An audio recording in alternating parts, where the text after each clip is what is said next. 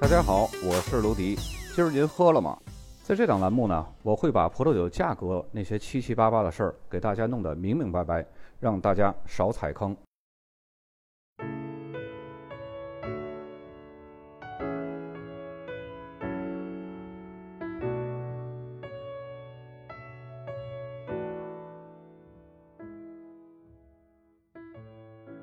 猎人谷产区呢是澳大利亚新南威尔士州最著名、最受赞誉的葡萄酒产区，所以这期节目呢，咱们把猎人谷单独拿出来做一期节目，给大家介绍一下。从下期开始呢，咱们再把这个新南威尔士州按照片区来给大家阐述不同的这些个产区或者是子产区啊。本期节目呢，咱们只讲猎人谷这么一个产区。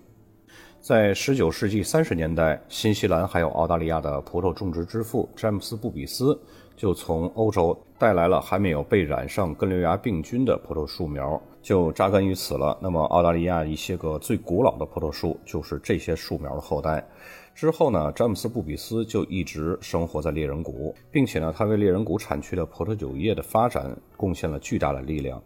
但是猎人谷产区的葡萄酒产业呢，也并非是一帆风顺的发展，也曾一度低迷。那么，直到上世纪六十年代才逐渐的恢复。如今呢，这里的葡萄酒业已经步入了兴盛阶段。由于猎人谷相对来说比较低的纬度，因为它是在南纬的三十二到三十三度之间，并且呢，这里的气候相对来说比较湿润，这也就使得猎人谷地区呢，从地理条件上来讲啊。并不是一个优质白葡萄酒的理想产地，因为当地的夏季相对来说呢温度是非常高的，而且降雨比较多。葡萄采收季呢有时候可能还遇到这种不稳定的降雨天气，因而呢会很容易使得葡萄感染病菌或者是发生霉菌。所幸的是，当地的午后这种厚云层可以使得产区的葡萄园避开阳光的直接照射。还有呢，就是凉爽的海风可以从海岸吹到内陆，这也就给产区的气温起到了降温的效果。这两种气候因素共同缓和了原本让人望而却步的这种高温环境，可以让葡萄藤在澳大利亚这种炙热的阳光下得到一些喘息的机会，得以顺利的生长。尽管猎人谷在气候和地形上是非常相似的，但是长期以来呢，产区内部有一个约定俗成，就是一直将猎人谷分为上下两个部分。在二零一零年七月份呢，随着上猎人谷地理标志的出现，那么上下猎人谷的叫法呢，也就正式的形成官方正式的一个认证名称了。其中上猎人谷子产区呢是坐落在整个猎人谷产区的西北面，它是更靠近内陆的，所以呢上猎人谷比下猎人谷的气候会更温暖，降雨量会更少，而且会更干燥一些。同时呢，产区内有一个以波高尔宾镇命名的一个子产区，也获得了地理标志标识。而这个子产区呢，它就包括了原来大部分在下猎人谷的这些个葡萄园。除此之外呢，猎人谷还有一个面积比较小，但是历史是比较悠久的，要比这个上猎人谷和波高尔宾都要得到官方正式的地理标志认证名称要早一些的子产区，叫布鲁克福德维治。这个布鲁克福德维治呢，它是在1997年9月份正式认定为猎人谷的法定子产区的，它要比上猎人谷要早很多年的。这个子产区呢，它的边界是以两个城镇来命名的，一个是布鲁克，一个是福德维治。大家看一下这个地图，这个产区的地形呢，它是呈现出一个 L 型的形状，从北到南呢一直延伸了三十二公里，从东到西一直延伸了十六公里。它是位于刚刚我们说过另外一个子产区波高尔宾子产区的西北方。那么当地呢，以其河道还有西面的山丘形成了这种特殊的微气候，也就是这里能够获得独立的法定子产区地位的一个先决条件。那么这里和猎人谷的其他葡萄园相比呢，距离太平洋的海岸线就更远了，降雨量呢也会更少，气候呢会更偏向大陆性气候，昼夜温差也会更明显。那么当地的土壤结构呢是红色的火山粘土层。这是一种由古代火山喷发出的这种岩浆，经过长时间风化的产物。这种土壤呢，也为葡萄园带来了非常珍贵的微量元素，包括玄武岩啊、铁啊这些个元素。那么这里的土壤呢，和库纳瓦拉著名的红色壤土是非常相似的，也是具有非常好的排水性，并且呢，它的土壤细胞结构吸收水的速度非常快，释放水的速度呢非常慢。这就对布鲁克福德维治这种内陆高纬度地区来说呢，是非常重要的一个有利条件。那么另外一个子产区波高尔宾，它和上列人谷是同时获得的子产区法定地位，也是二零一零年。那么这个子产区呢，它是覆盖了塞斯诺克、布兰斯顿还有波高尔宾之间这个密集的区域。波高尔宾子产区呢，一共有八家酒厂，但是他们生产的很多葡萄酒呢，还都是沿用了猎人谷的地理标志。那么这里的葡萄园呢，已经拥有一百五十多年的历史了。猎人谷的第一批赛美容葡萄树就是种在波高尔宾。作为猎人谷的中心，波高尔宾的葡萄园呢，它的风土是那种典型的猎人谷产区的风土条件。虽然说它的位置是在南纬的三十二点五度，算是澳大利亚最北端的葡萄园地区之一了。按照地理位置来看啊，这里的气候是非常炎热的，只有在午后呢，天空有大量的云层覆盖。并且呢，有凉爽的海风作用下才会降温。没有这些因素呢，想在这里栽培葡萄几乎是不太可能的啊。也正是由于猎人谷这种比较独特的气候条件，很少有人用“精致”这个词来评价猎人谷的葡萄酒。但是它独特的风格还有陈年潜力，却为猎人谷赢得了很多的国际声誉。这也就是猎人谷最出名的干型赛美容葡萄酒。这种风格呢，是从19世纪的70年代就开始酿造了。最初呢，是由位于波高尔宾子产区的天瑞酒庄首创的，并且这种风格呢，在当时就迅速的流传开来了，很快呢，就传遍了整个澳大利亚，获得了非常大的成功。那么如今这种风格呢，还在持续流行着，并且天瑞酒庄呢，在整个猎人谷地区仍然有非常强的影响力。那么这种干型赛美容风格的葡萄酒呢，所使用的赛美容葡萄，它的采收期一般都是比较早的，而且呢，在酿造过程之后也不采取橡木桶熟成。刚酿完的葡萄酒呢，几乎没有很特别的那种香气特征，但是酸度很高。但是这个酒有一个重要的特点，就是它的品质会随着瓶中陈年而不断提高。那么比较好的猎人谷赛美容葡萄酒呢，可以在瓶中陈年十五年以上。这也就是由于它刚酿造完装瓶的时候酸度非常高，可以给它一个长时间瓶中陈年的一个足够的支撑。那么这种葡萄酒在陈年之后呢，酒液会呈现出非常亮丽的金黄色，还会散发出烤面包和蜂蜜的这种复合香气，而且余味儿是非常悠长的，是澳洲白葡萄酒的代表作之一。除此之外呢，澳大利亚国家级的红葡萄品种西拉子也一直呢是猎人谷重要的栽培对象之一。和猎人谷其他的品种葡萄酒款一样，猎人谷西拉子单一品种酒呢，它呈现出的这种地区特性要远超过品种本身的特性，经常会有产区的风土条件带给它的土味儿啊、皮革味儿，还有焦油味儿。比较好的猎人谷西拉子呢，也能够陈放二十年左右。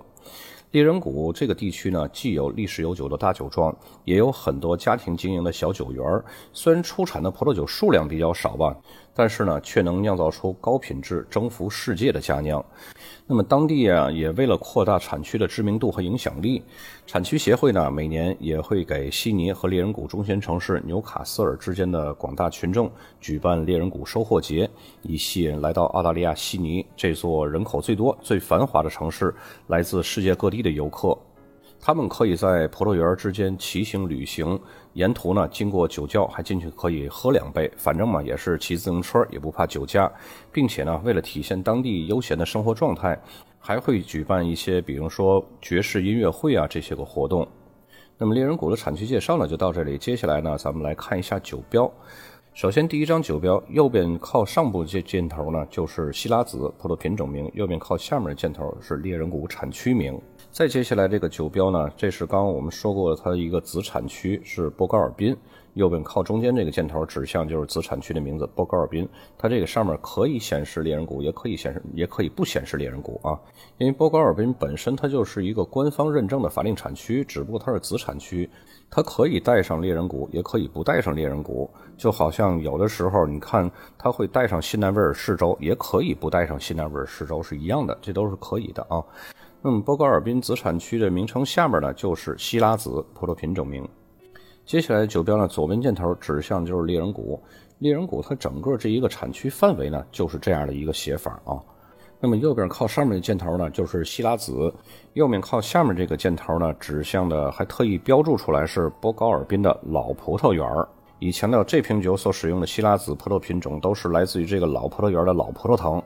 再接下来这个酒标左边的箭头呢，指向的是猎人谷。你看这猎人谷有好几个写法，只要是带上这个猎人这个字样，就都可以算是地理标志标签儿。那么右边箭头呢，指向的就是猎人谷最著名的赛美容葡萄品种。